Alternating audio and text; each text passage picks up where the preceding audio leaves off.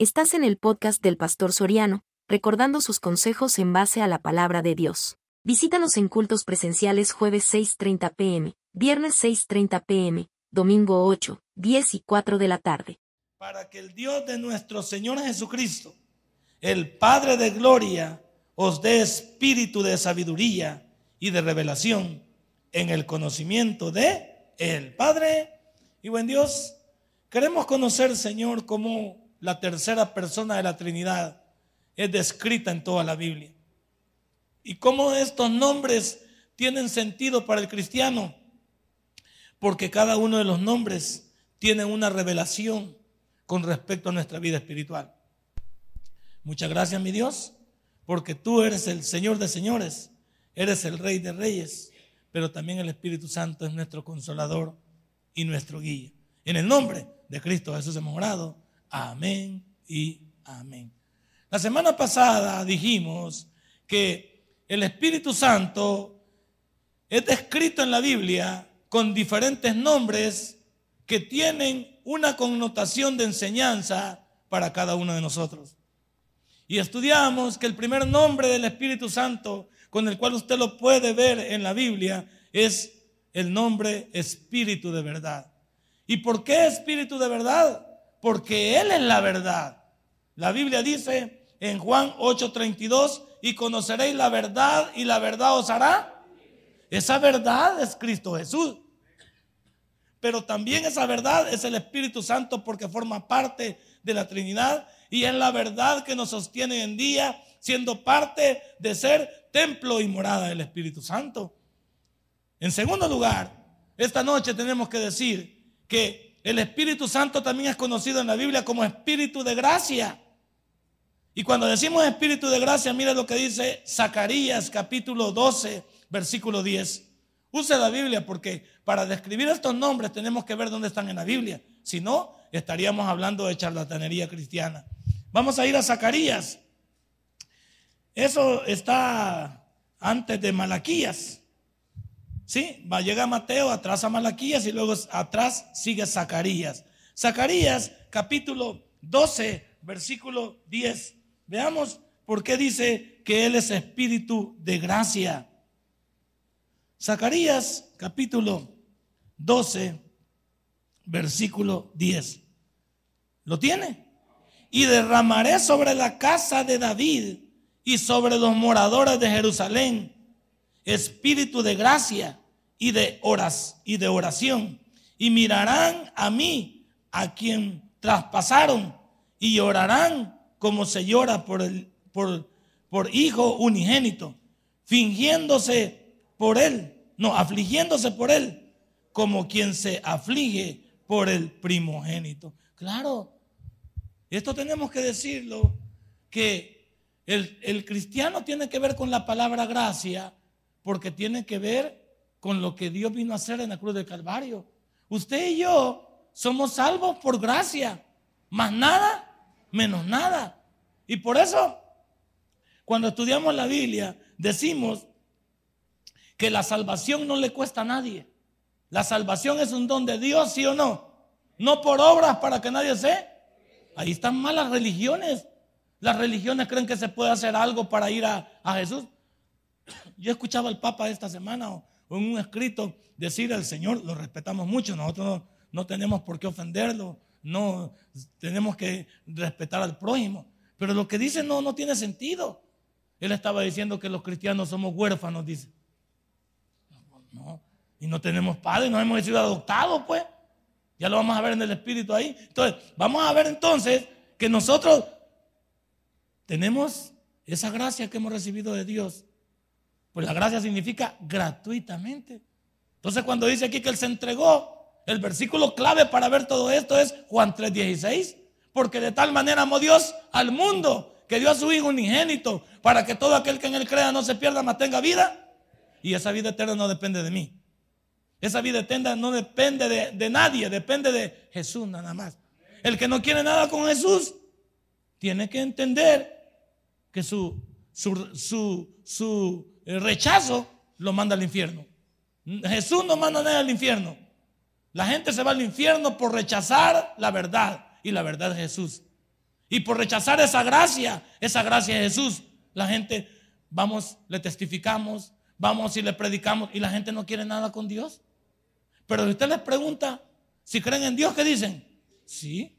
¿Y por qué cuando les decimos que reciban a Jesús no quieren? Entonces, ¿cómo está eso que, que digo que quiero con Jesús y lo rechazo a Él? No. Por eso es que el término hoy cristiano está trillado, está pateado porque todo el mundo se considera cristiano.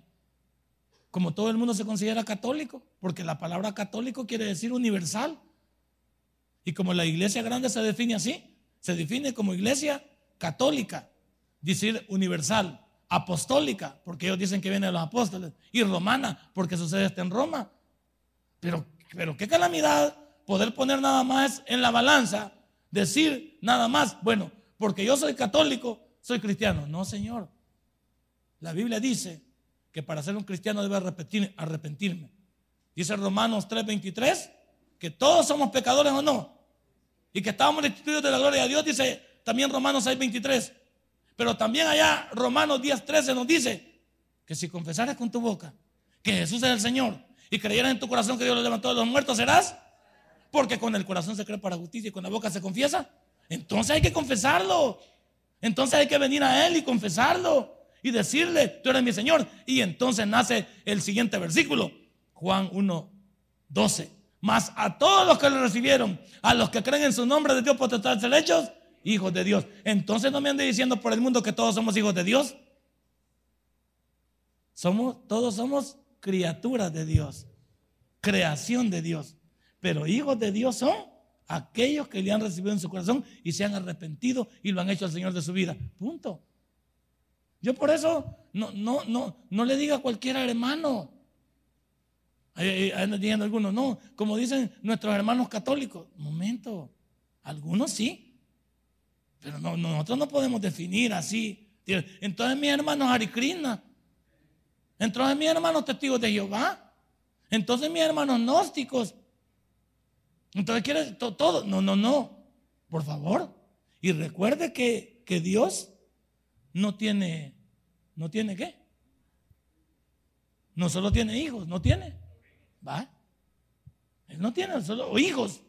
Pero algunos de nosotros, ¿será usted hijo de Dios? Algunos no dieron nada, se da cuenta. ¿Cómo los agarra infragante? Se quedan calladitos. Decir soy hijo de Dios es hacerme cargo de que soy hijo de Dios. Y cuando tú sabes quién es, quién es tu papá, en la partida de nacimiento sales, ¿sí o no? A uno cuando andaba antes decía papá, a mí no me digas papá. Date, aquí te guardas esta, esta y anda a la alcaldía a ver quién es tu tata, porque no hay tu tata. Ni me andes comprometiendo con mi mujer. Para tener un padre tiene que estar usted asentado. Para tener un padre debe saber quién es. Y esa persona lo fue a sentar a usted o no. Pues Jesucristo nos dio a nosotros nuestra certificación en la cruz del Calvario. Y por eso ese espíritu de gracia tiene efecto sobre nuestra vida. ¿Qué dice Hebreos 10:29? Vamos a la Biblia. La Biblia es la palabra de Dios. Hebreos 10:29.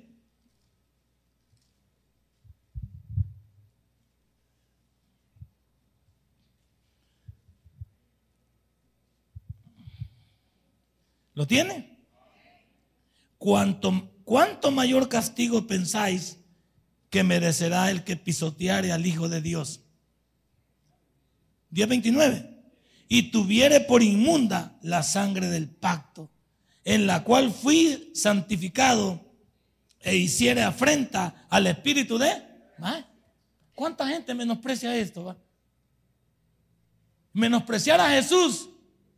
Es decir, entonces, pues, ¿y yo qué? Pues, la gente, bueno, dice, no, es que yo no estoy menospreciando a Jesús, dice la gente en la calle. Yo no soy irreverente. No, es que desde el momento que no quieres venir a Él, ¿qué te estorba, pues?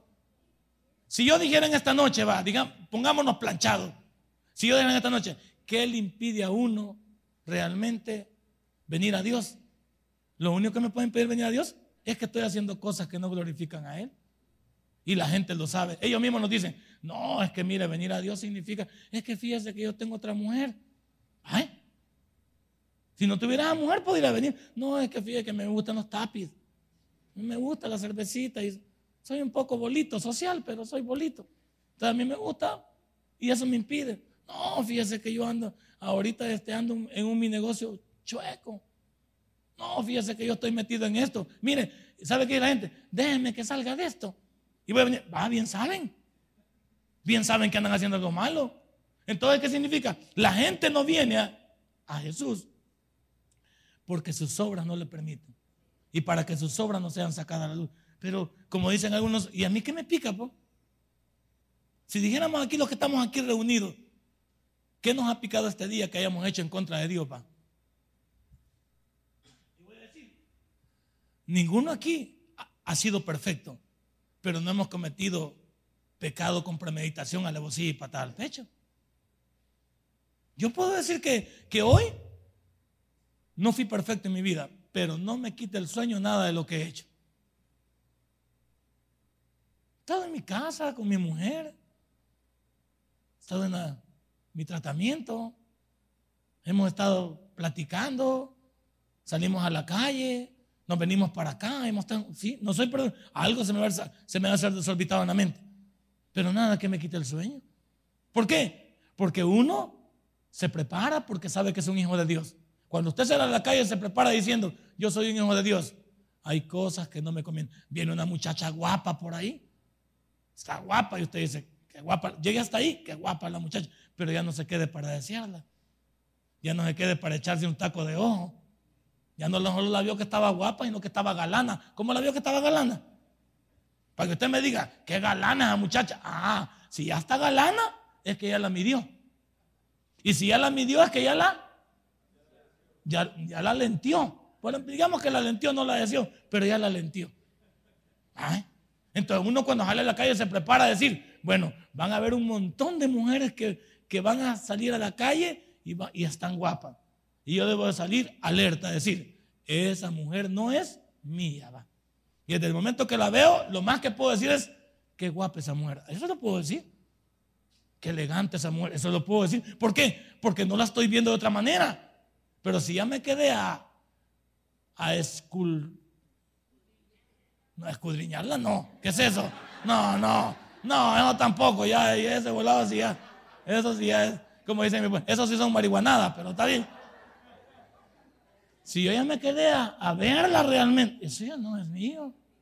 ¿Por qué? Si yo, yo ¿cuántas, ¿cuántas mujeres no sabemos que son guapas? Aquí hay mujeres guapas. Y yo sé que, yo sé que lo son. Pero no me, no me, no me, no me encargo a, a quedármeles viendo, a estarlas deseando. Así que hay mujeres guapas, pero yo tengo la, la mejor guapa, la mía, está. Esa es la que ya tengo yo. Entonces, ¿qué ando buscando? Yo no, ando de loco, va, como la hermana. Hermano, usted ya tiene su. Está fellito el maestro, pero pues sí, usted lo escogió, o sea, ahí sí no podemos darle vuelta de gato. Pero, ¿y, qué hace usted, pues? Deseando otro, va. Entonces yo digo, los que, los que somos cristianos ya sabemos qué hacer. Vamos en la calle, sabemos que no vamos a ofender a la gente, no la vamos a maltratar. Vemos que eh, a alguien no le vamos a quitar lo que es de él no vamos a tratar de atropellar, no. Si hay muchachas, los que ya somos viejos, hay niñas guapas que van emergiendo en la vida. Ponte a pensar que a esas niñas si le quieres hacer daño, ponte a pensar en tus hijas, ponte a pensar en tus hijos. Y entonces, si tú pensaras todo eso desde que sales a la calle, sabrías que esa gracia de Dios no la vas a pisotear. Él te ha regalado algo por gracia. Y tú eres un mal agradecido que no lo cuidas, porque cuando le regalan a uno, ¿qué pasa? Lo cuida. Un día mi esposa me regaló unos zapatos. Esos zapatos buenos. De, no sé, yo creo que un viaje de esos lo fue y los trajo. Y me los regaló. Y andaba uno que me decía, regáleme esos zapatos, pastor. No, hombre, le digo, si te los regalo, Dios guárdeme en mi casa, no te los puedo regalar. Te puedo comprar unos, quizás similares, y te lo puedo Pero este zapato no te lo puedo dar. Porque si mi mujer no me los ve y me pregunta dónde están, ya tuve problemas con ella. Porque, ¿qué mujer le gusta? Yo te los regalé, yo te los compré, me gustaron. Y mira, vos los fuiste a regalar. Y aunque yo tenga la, la, ¿cómo la, la devoción o la, la devosidad de dar, ese regalo lo cuido o no lo cuido, porque ella me lo dio. Tiene un valor sentimental. Y usted, no, no me pidas esos zapatos. Y ahí los han dado. Hasta que ella creo que fue la que los dijo, ya no están buenos y vamos a ver qué hacemos. Ella, pero ya no me metí yo. ¿Por qué? Es un regalo. El regalo que Cristo te ha dado, ¿a dónde lo vas a meter en, el día? ¿Dónde lo pisoteas el regalo que Dios te da? Y lo botas, porque cuando no deseas que Jesús sea glorificado, lo avientas.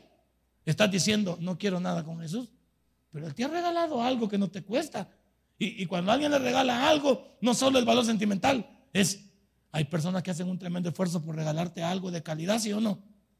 Hay gente que te regala, que dice, te regalo, te regalo esto y tiene un valor incalculable, pero tal vez lo compró con, no solo con amor, pero también digo yo con, con, lo que tenía nada más. Pues a veces dice, yo voy a comprar esto aunque me quede acabado, pero esto se lo merece él, va. ¿Se ha fijado que gente dice? El día de su cumpleaños, dice, yo le voy a regalar esto a él porque él se lo merece. Y a veces quedamos limitados, ¿por qué?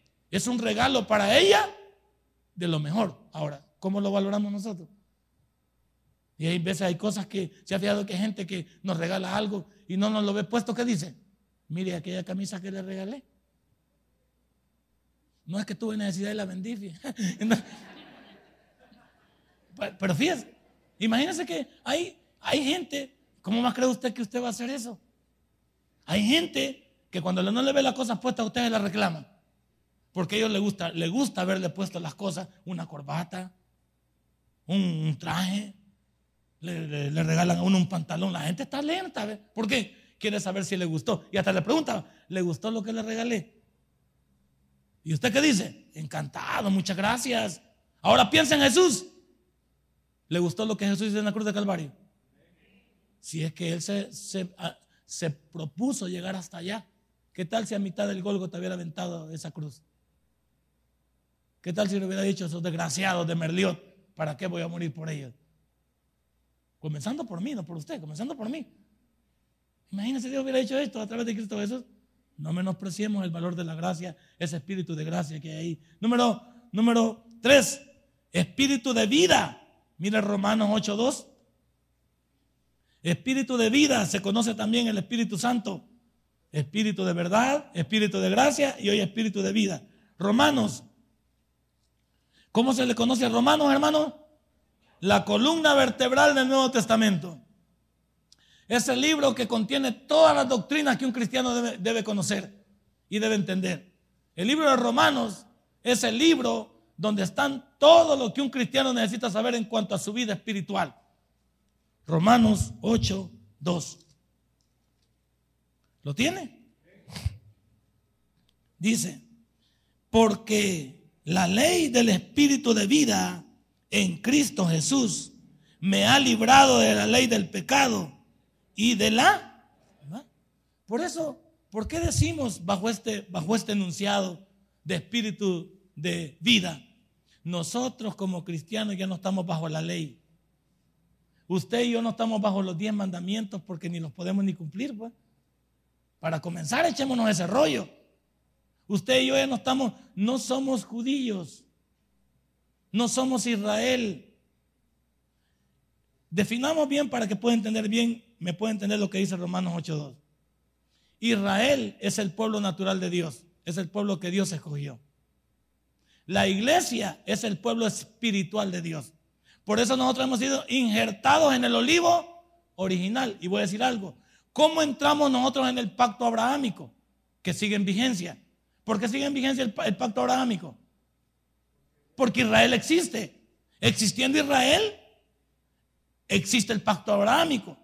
Israel ahorita está ciego. Según Romanos 11:25, Israel está ciego. El que tiene protagonismo en esta hora es la iglesia. La iglesia tiene protagonismo. Hay que definir que no somos judíos. Por eso yo no puedo andar con un kipá yo no soy judío. Ni andar con un manto. Ni querer guardar las fiestas. Ni querer guardar el chabá ni querer este, hacer sacrificios. No puedo. Tampoco porque haría nulo el sacrificio de Cristo. Nosotros no somos Israel. Somos la iglesia. Uno es el pueblo natural de Dios, el pueblo escogido de Dios, y otro es el pueblo espiritual. ¿Cómo entramos entonces en el pacto abrahámico? A través de la fe, espiritualmente. Cuando recibimos a Cristo, la simiente nos lleva a Abraham. La simiente nos lleva a lo que le prometió Abraham. Serás padre de multitudes. Entonces en esta hora tenemos que definirlo y tenemos que decirlo. Por eso cuando habla de espíritu de vida, usted ya no vive bajo el formato de querer vivir bajo la ley para comenzar que no nos luce, porque no podemos cumplir la ley. No ya se dio cuenta que por eso vino Cristo. Cristo no vino abrogar la ley. ¿A qué vino? A que la ley se cumpliese en él. ¿Y por qué se rasgó el velo entonces? Se rasgó para que tuviéramos entrada al lugar santísimo. Antes solo el sumo sacerdote podía entrar al lugar santísimo. Ahora el sumo sacerdote de cada casa somos nosotros. Y tenemos una relación directa con Él o no. Y no hay otro mediador entre Dios y los hombres que Cristo. Ese es el punto. No le dé vuelta. Entonces, ¿cuál es la vida que va a llevar usted? Una vida de libertad. ¿Libertad en quién? Libertad en Cristo. Pero en una libertad que se convierta en... Ese libertinaje es lo que no me gusta. Por eso a mí no me gusta la palabra peligrosa peligrosa pero verdadera. La palabra de los bautistas, salvo siempre salvo. Es peligrosa porque salvo siempre salvo significa que puedo vivir como da la santa gana y soy salvo. Eso no es cierto. ¿Quiere que se lo compruebe? Con mucho gusto. Si para eso estamos aquí, ¿verdad? Creo que es Romanos, Romanos ¿qué es? 6, 1, Eva. Ahí está. Porque, porque los pícaros se agarran del capítulo 5, versículo 19, ¿sí o no? Del, versículo 20 se agarran los pícaros. Sí, vamos a ver. Dice, pero la ley se introdujo, dice el 20, 5, 20, para que el pecado abundase. Mas cuando el pecado abundó, sobreabundó la. Dicen los pícaros que Dios está orgulloso de que el que está chuco hay que seguirlo limpiando. Pero no es cierto, porque mire lo que dice el, versículo 6.1, como dijo la teóloga Dinarda, mire lo que dice, 6.1. ¿Qué pues diremos? Dice, perseveraremos en el pecado para que la gracia abunde. Contesta el 2, en ninguna manera, porque los que hemos muerto al pecado, ¿cómo viviremos? Esto no lo leen los desgraciados, eso. Esto no lo leen los, los, liberales. Esto no lo leen aquellos que quieren vivir fuera de la voluntad de Dios. No, Señor. Dice, no, un cristiano que ha nacido de nuevo ya no se goza en el pecado. No que tengo dos mujeres y contento. No que ando haciendo mis, turbiadas y contento. Y de ahí debería estar afligido. Que si me encuentra así Dios, peligra porque posiblemente yo no estoy en nada. Hey, definámonos bien. Aquí no estamos bromeando diciendo que salvo siempre salvo y vive como te da la reverenda gana. Entonces sigue siendo pagano. Alguien me pregunta, discutíamos con las asambleas de Dios o los radicales del pentecostalismo. ¿La salvación se pierde sí o no? No, no se pierde. Ahora, y entonces ustedes dicen que no se pierde, significa que no, es que mire, el que ha recibido a Cristo automáticamente da frutos dignos de arrepentimiento. Entonces hay un cambio en él no significa que vive como le da la gana. Entonces, ¿qué significa? El que vive como le da la gana nunca fue salvo. Hizo una profesión pública de fe y se creyó cristiano, pero siguió viviendo como él quería. Nunca fue sellado con el Espíritu Santo. Tranquilo. Si alguien aquí toda, si alguien aquí se cree cristiano y sigue viviendo una vida conforme a lo que hacía antes en el paganismo, yo dudaría de su salvación. ¿Por qué? Porque esta noche nos debería dar pena de seguir viviendo como que si no conociésemos a Dios. O la gente nos dice, ¿qué nos dice la gente cuando nos ven pecado? Ve, dice, y ese hermano, diácono, Tomás Domínguez, dice aquí, ve. Y la gente dice, ¿y usted no es que es diácono del tabernáculo de Merliot? ¿Y por qué anda con otra señora ahí? Porque ya le conocen que la señora de él es chiquita y andaba con una altota. Entonces, ¿y usted quién, quién, qué es eso? La gente, sabe. Y, ese ve, y es hermano. Y ahí nos enojamos nosotros. ¿Y a usted qué le importa? No te enojes. No te enojes.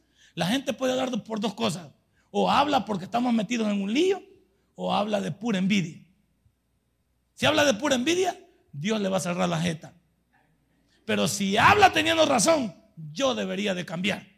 Y me debería dar pena. Si alguien me dice, ve, y es pastor, primero pregúnteme, ¿por qué dijo así? Ve y dice que es pastor del tabernáculo de Merliot. Ok, me tomo mi segundo y digo, ¿por qué esta señora se atrevió a decirme así? ¿En qué me ha visto? Y yo le puedo detener, ¿verdad? Con amabilidad, señora, pues respeto lo que usted me está diciendo. A ver, ¿en qué se basa para decirme así? Eh, ¿Qué, qué es lo que usted, según usted, yo estoy haciendo mal dentro del Evangelio? Dígamelo, dígamelo porque yo necesito valorarme y cambiar si tengo que hacer algo. Dígamelo, es importante. Y con respeto lo estoy diciendo. No le digo, usted vieja desgraciada, ¿quién es para meterse en mi vida? Viva su vida y deja de vivir. No se meta conmigo porque conmigo buenas y malas. Ya voy a sacar el machete para volarle la lengua vieja. Ahí vamos, ¿ve? ¿Por qué no vamos a enojar? Pues? El que nada debe. ¿Ah? Ponga cara vivo, hermano, entonces. Vamos entonces, espíritu de verdad, espíritu de gracia y espíritu de vida. Ahora espíritu de promesa. El espíritu de la promesa, Efesios 1.13.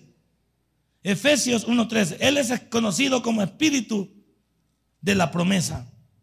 1.13. En él también vosotros, habiendo oído la palabra de verdad, el evangelio de vuestra salvación, y habiendo creído en él, fuisteis sellados en el Espíritu Santo de la si es que esto, hablar de el espíritu de la promesa es, el mismo Jesús lo dijo en el libro de Juan, cuando vio que él se tenía que ir.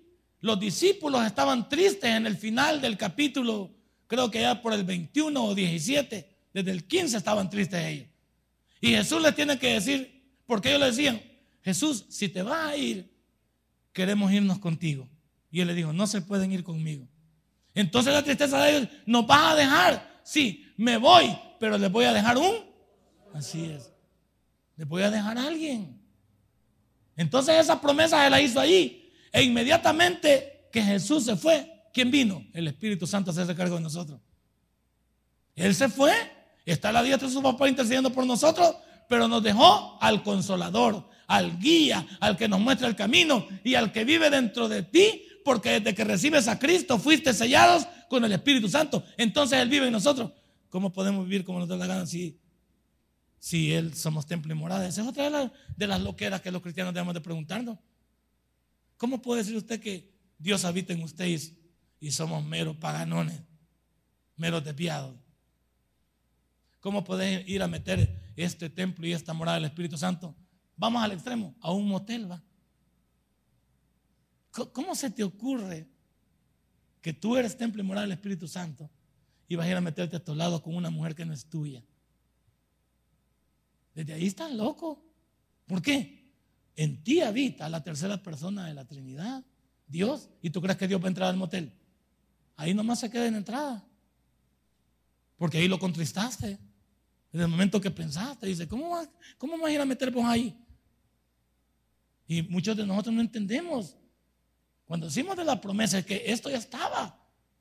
Ya estaba diseñado por Dios para no dejarnos huérfanos, para dejarnos con alguien que nos ayuda. Pero ¿por qué no nos ayuda el Espíritu Santo? Sí, pero ¿por qué? Porque no lo escuchamos. Él quiere hablar y ahí anda un, un volado. El sonido del mundo no te permite escuchar esa voz. El murmullo del mundo no te permite escuchar esa voz si, nos tranquilizáramos y nos pusiéramos como en las noches cuando ya no se oye nada. Ahí oír, por ahí el pastor nos ha enseñado el susurro, el ruá, ¿sí? El ruá de Dios, ese silbido, ese, ese sonido suave que solo lo vas a escuchar tú. Pero como andamos metidos en el rollo del mundo, ¿cómo vamos a escuchar la voz del Espíritu Santo en nuestra vida diaria? Si nosotros escuchamos la voz del, del cachudo, la voz del mundo, la voz de los que no tienen nada. Si yo ando mezclado en ese mundo, ese mundo va a opacar la voz desde la promesa. Él me quiere ayudar. Él quiere, Él quiere realmente que en cada día mostrarme el camino. Pero yo no quiero. Yo digo, no quiero. Mire, Hechos 2.39. ¿Sabía que el libro de los hechos no debería de llamar así? ¿Sabe cómo debería llamar el libro de los hechos? Los hechos del Espíritu Santo debería llamar. Porque, porque el, el protagonista principal del libro de los hechos es el Espíritu Santo. De ahí está Pablo, de ahí está Pedro, los apóstoles. Pero el libro de los hechos no debería llamar el hecho de los apóstoles. Se debería llamar hechos del Espíritu Santo. Porque se trata solo de él. Veamos 2.39 de hechos. ¿Lo tiene? Me encanta porque es un lector de la Biblia. Ustedes, los que no lo han hallado, sigan buscando, vayan al índice. Dejen de copiar de la par porque anda más perdido que usted. 2.39. Veámoslo. Mire lo que dice. Porque para vosotros es la promesa y para vuestros hijos y para todos los que están lejos, para cuantos el Señor nuestro Dios. ¿ah? El llamado ya no lo hizo él. ¿Cómo no hizo el llamado Jesús? Mateo 11, 29, 28. Venid a mí, todos los que estáis cargados y trabajados, dijo él, que yo os haré. Cuando digo venid a mí, venid a mi reposo, venid a mi descanso. Entonces, cuando Él nos llamó a venir a Él, nos hizo ese llamado para que al venir a Él y al reposo, fuimos sellados con el Espíritu Santo. El Espíritu de la promesa. Entonces, fácil. Todos estos nombres tienen que ver con la identidad del cristiano. Tienen que ver con el diario vivir del cristiano. Tienen que ver con la labor del cristiano. Tienen que ver con la iglesia. Porque la iglesia no son estas cuatro paredes. La iglesia somos cada uno de nosotros. Entonces esta noche, cada una de las cosas que estamos estudiando tienen que ver con todos estos nombres que nos dejan una enseñanza para poder valorar en la vida de un cristiano.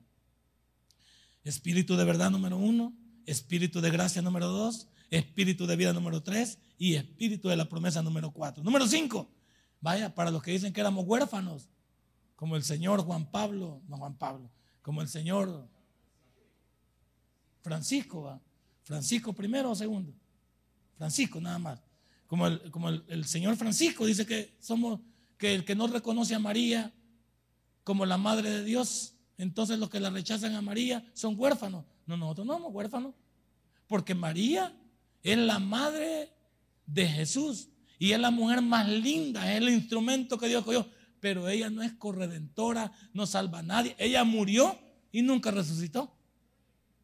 Entonces hay que ponernos claros. ¿Quién es el único que resucitó? Cristo Jesús. A Él le pertenecemos, no le pertenecemos a María. Entonces ese eslogan que dice a María, a, a Jesús por María, están desvirtuados. Y no nos digan que somos huérfanos, porque aquí está el espíritu de adopción. Vamos entonces a Romanos 8:15. Romanos 8:15, espíritu de adopción. Él nos adoptó. Si éramos huérfanos, caminábamos en el mundo prácticamente como hijos del cachudo. Romanos 8:15. Aquí está, miren. Y mire lo que dice. Pues no habéis recibido el espíritu de esclavitud para estar otra vez en temor, sino que habéis recibido el espíritu de adopción por el cual clamamos Abba. ¿Cómo no le va a decir papá usted si ya lo conoce? Ahora, no le diga papá si usted no es su hijo. Para llamar papá a alguien es porque es mi padre. Y cuando uno llama padre a alguien es porque va a hacer lo que se tata le dice a uno, no. Y a mis hijos así les digo.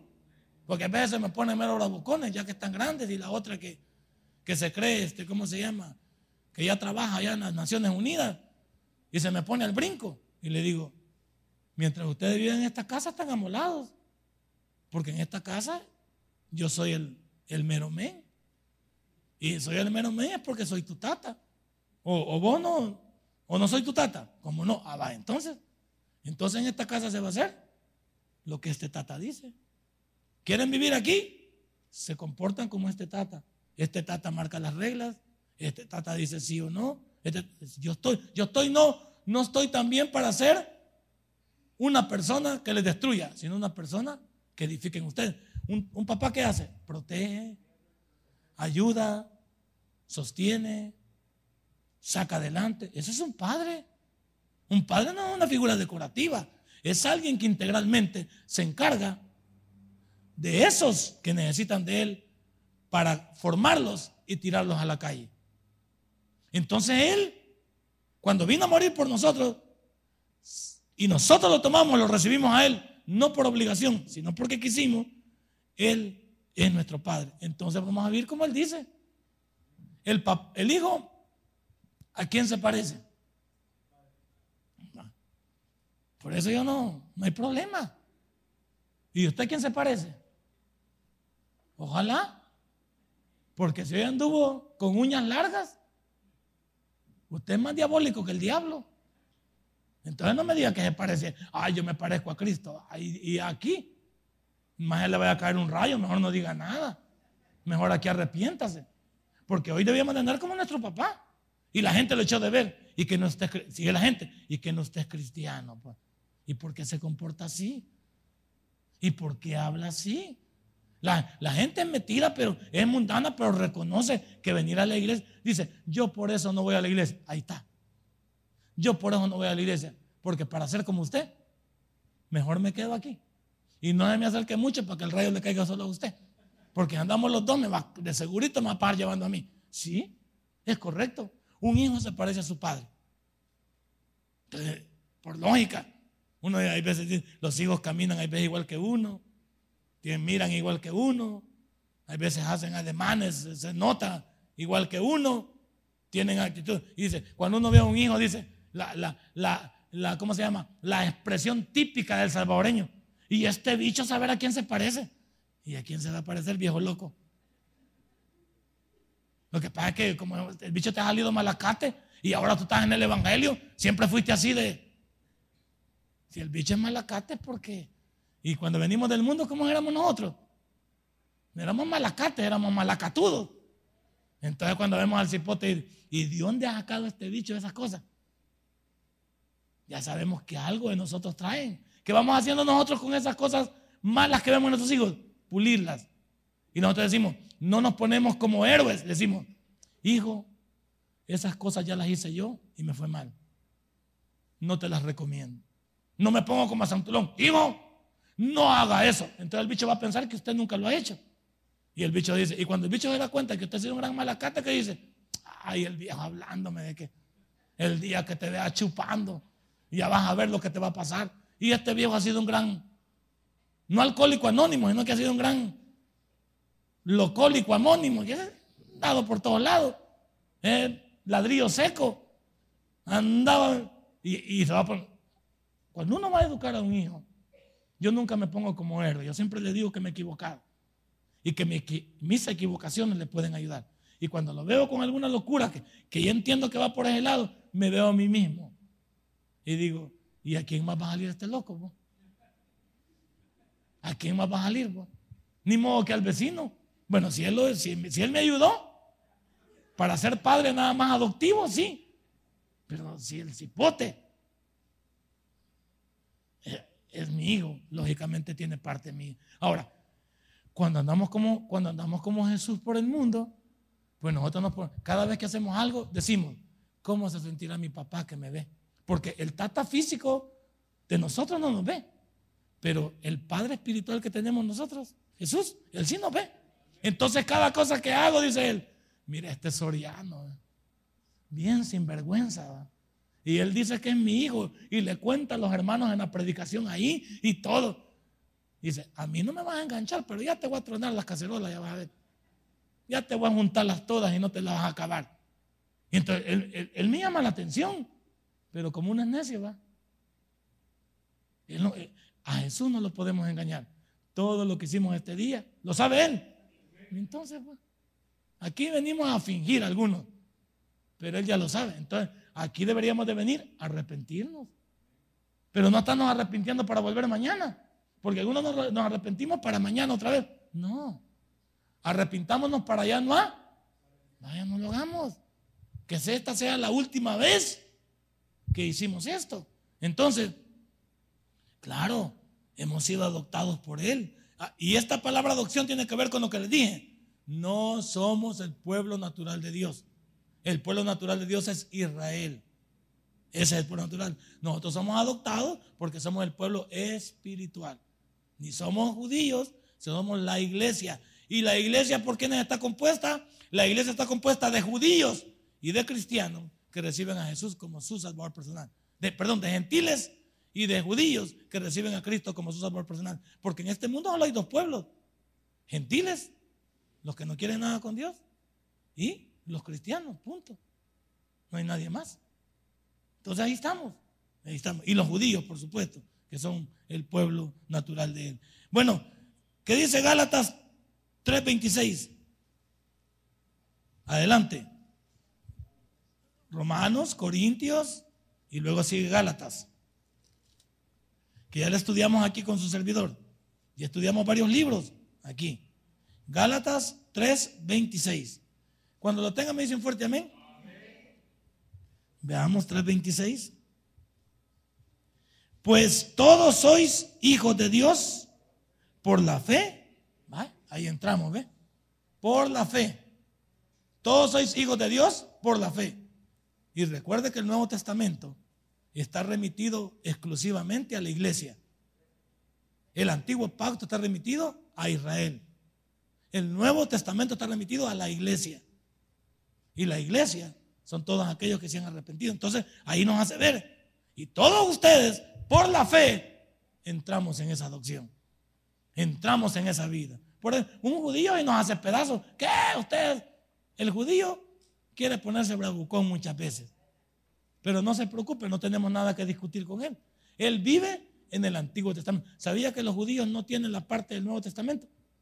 La Biblia judía no tiene de Mateo para adelante. Y no tiene Mateo para adelante porque sería justificar que ellos mataron a su Mesías. Ellos no tienen el Nuevo Testamento. La Biblia nuestra es diferente a la de ellos, porque la de ellos llega hasta Malaquías, desde Génesis, y no aceptan Mateo hasta Apocalipsis, porque sería aceptar que ellos mataron a su Mesías, como se los dice Pablo, Pedro, perdón, en el libro de los Hechos, cuando les dice, vosotros matasteis a vuestro Mesías. Vosotros matasteis a vuestro rey. Entonces no, andemos con cosas, pero entendámonos bien. Entonces nosotros, nosotros, ellos tienen una parte del libro y nosotros tenemos los dos, los dos libros. Por eso no hay problema. ¿Y cómo nos sirve el Antiguo Testamento? Para saber cómo Dios trató con su pueblo natural. ¿Nos sirven a nosotros los diez mandamientos? Sí, sí nos sirven. Porque los diez mandamientos se resumen en dos. Amarás a tu Dios con todo lo que decimos y a tu prójimo como a ti mismo. Porque si amo a mi prójimo, no le quiero quitar la mujer. Si amo a mi prójimo, no le quiero matar. Si amo a mi prójimo, no le quiero hacer daño a sus, a sus pertenencias, a sus cosas. Entonces, ¿está lógico? ¿Estamos bien? A mí, no me estorban los diez mandamientos. ¿Y ustedes por qué no guardan el chabá? ¿Y por qué están en el domingo? Porque no somos judíos. Además te ganamos. Porque nosotros guardamos el lunes, el martes, el miércoles, el jueves, el viernes. Nosotros no nos reunimos nada más sábado. Nos reunimos todos. Entonces te ganamos, va. Así dígale un judío. Te ganamos, va. Nosotros no nos reunimos nada más el sábado. Nos reunimos lunes, martes, bueno, el doctor de las años los jueves y, y domingo, pero nosotros lunes, martes, miércoles, ah no, miércoles no, la familia, jueves, nos reunimos en la mañana y en la tarde, y nos reunimos viernes, sábado para la familia y domingo tres veces. Para nosotros todos los días son. Así es. Y para ellos solo el sábado quieren. Y un día más en la vida. Como dijimos el domingo en el sermón. ¿Cómo se llama el sermón? El amor no es solo para un día, es para toda. Eh, perdonen al hermano que no vino, él andaba en alcohólico para Cristo. Pero ah, estamos tranquilos. eh, usted le gusta con el mal ajeno, ahí sí va. De Dios no se reía, pero ahora sí Vamos entonces, eh, vamos al, último aquí, veamos aquí, número 6. También es conocido como espíritu de poder, de amor y de adoración. Veamos segunda de Timoteo 1.7. Segunda de Timoteo 1.7. Adelantito de Gálatas, vamos a Efesios, Filipenses, Colosenses, Tesalonicenses y llegamos a Timoteo. Primera de Timoteo, capítulo, ah no, segunda es Segunda, perdónenme que estoy un poquito choco. Ya de 10 días, de 10 días, dígame. De hace días hasta Choco, dígame. Segunda Timoteo, ¿qué dije? 1.7. Segunda Timoteo 1.7. Porque no nos ha dado Dios espíritu de cobardía, sino de poder, de amor y de dominio propio. ¿va? Ataquemos rapidito lo que quiero sacarle provecho. Para los cobardes aquí no hay entrada. Cristianos, aquellos cristianos que decimos que no queremos cambiar, ¿qué decimos de este versículo? Dios no nos ha dado espíritu de... Ay, es que yo no puedo. Es que el evangelio es bien duro. ¿Qué lo vas a morder, pues? ¿Qué lo vas a morder, pues? ¿Qué lo vas a perder las placas ahí, pues? ¿Qué lo vas a morder? El evangelio. ¿Por qué el evangelio es duro? Hablando ya no de, morder. ¿Por qué el evangelio es duro? Porque no queremos cambiar. Porque no queremos dejar la maña. Yo diría que para, para mí como pastor, el evangelio es duro porque no quiero dejar de hacer lo que hacen los demás. Yo por eso me considero único. Ese, así voy a morir con esa yo. Y si en el futuro quiero que me recuerde la gente, quiero que me recuerde como un loco que predicaba aquí, pero que le gustaba ser original, que le gustaba ser él. Yo no me quiero parecer a nadie. Y por eso no me importa ni cómo viven los demás. Cuando nadie me trata de hablar, no me hable de nadie, por favor. Que un pastor, que fulano. Es que los demás pastores hay que vean. Yo tengo que ver a este pastor. Yo soy el pastor de Merliot. Los demás, ¿y qué voy a hacer con los demás? ¿Los puedo cambiar yo a los demás? No. ¿Los puedo atacar yo? No. ¿Los puedo? No. Hay, que vean ellos qué cuenta le van a entregar al Señor. Pero yo no me quiero parecer a ellos. Ni quiero que se parezcan a mí. Ni quiero andar como ellos. Por eso yo, incluso de pastores, yo tengo pocos amigos de pastores. Si yo puedo decirle a un amigo de pastor, puedo decir que el pastor Agdalá. Otro amigo que le puedo decir, el pastor Nicky Chávez.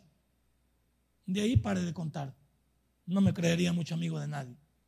No les conozco, nunca he intimado mucho con ellos.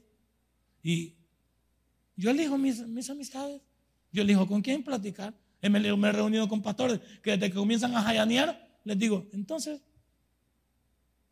colorín colorado, este cuento, ¿por qué? ¿Por qué voy a estar yo con ustedes aquí si la gente nos va a ver que somos jayanes y nos va a reconocer?